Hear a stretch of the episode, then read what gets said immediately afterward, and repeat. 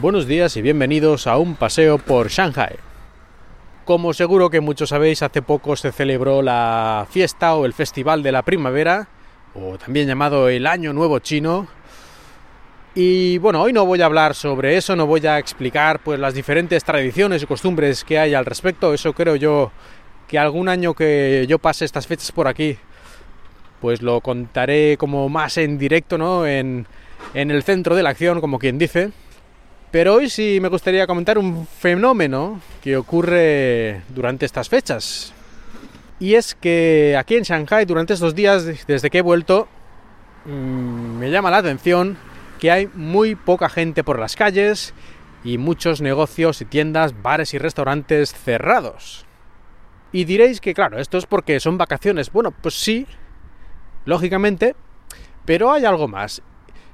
Y es que la mayor parte de la población en Shanghai en realidad no es de aquí, es decir, no nacieron aquí, sino que vinieron a trabajar. Yo he visto cifras que dicen que entre el 50 y el 70%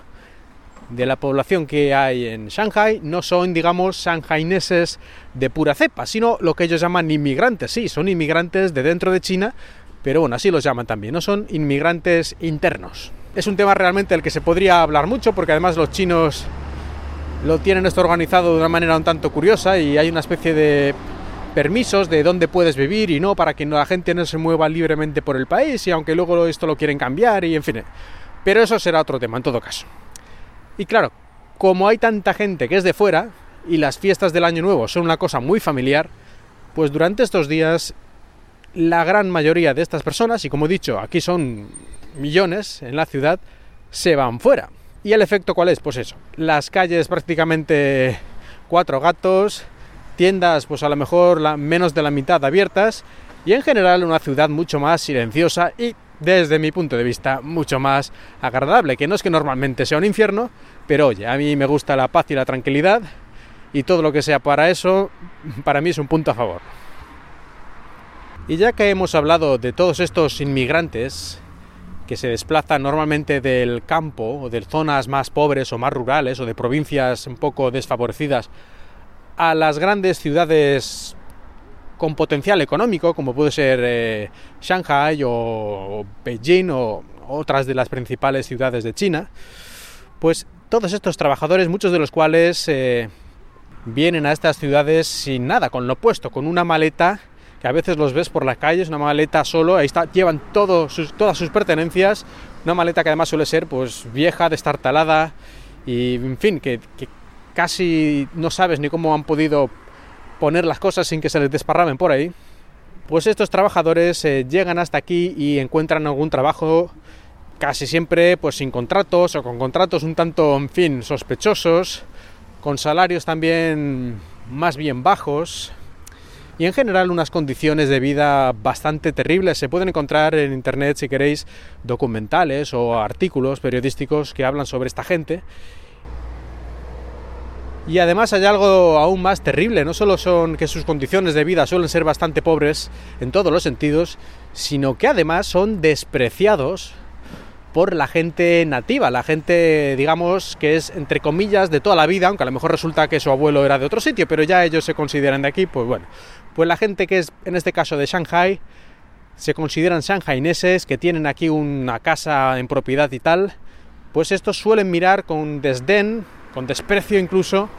a estos inmigrantes que vienen a ganarse la vida y a trabajar duro, la gran mayoría de ellos, y que de hecho son los artífices, la parte necesaria, incluso imprescindible, del milagro económico que ha sucedido en la ciudad en los últimos 20 o 30 años. Sin toda esta mano de obra barata y, digamos,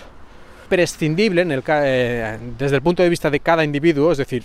hay más de donde salieron estos. Si uno tiene un accidente y se mata construyendo un edificio, pues bueno, lo tiran a un cajón y que venga otro, ¿sabes? Pues ese tipo de mentalidad,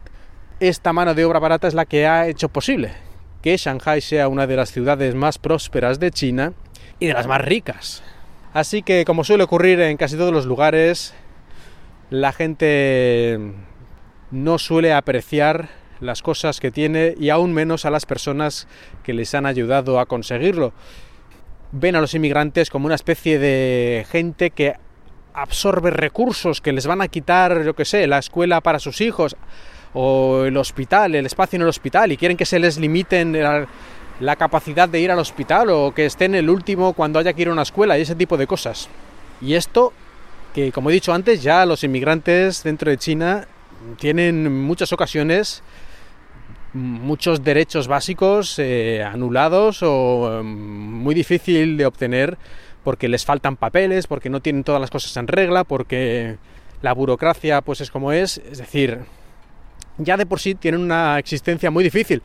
pero a pesar de eso aún les piden que tengan eh, menos derechos y que se les quiten cosas tan básicas como el derecho a la educación o la sanidad. Es un tema bastante complejo, ya sabéis que en este podcast tampoco me quiero ni puedo meterme muy, muy profundamente en, en estas cosas, pero bueno, sí que yo creo que queda bastante claro que es ciertamente una injusticia que después de millones de trabajadores haber venido a China a construir todas estas magníficas cosas como la Torre de Shanghai o la Perla Oriental o cualquiera de estas partes tan bonitas y espectaculares de la ciudad o todas sus grandes infraestructuras,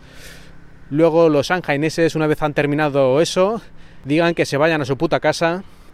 y que sus hijos no tengan acceso a la sanidad y a la educación. No sé, a mí me parece bastante feo. Pero yo creo que eso nos pasa a todos, en todos los países hay este tipo de problemas cuando hay inmigrantes. Mucha gente se centra en la parte negativa, que no digo que no exista, o que no pueda tener una parte de verdad, y olvida toda o gran parte de la aportación positiva que han hecho esos inmigrantes a su propia forma de vida. Esto ocurre muchísimo en casi todos los lugares, así que habrá también que hacer un poquito de autocrítica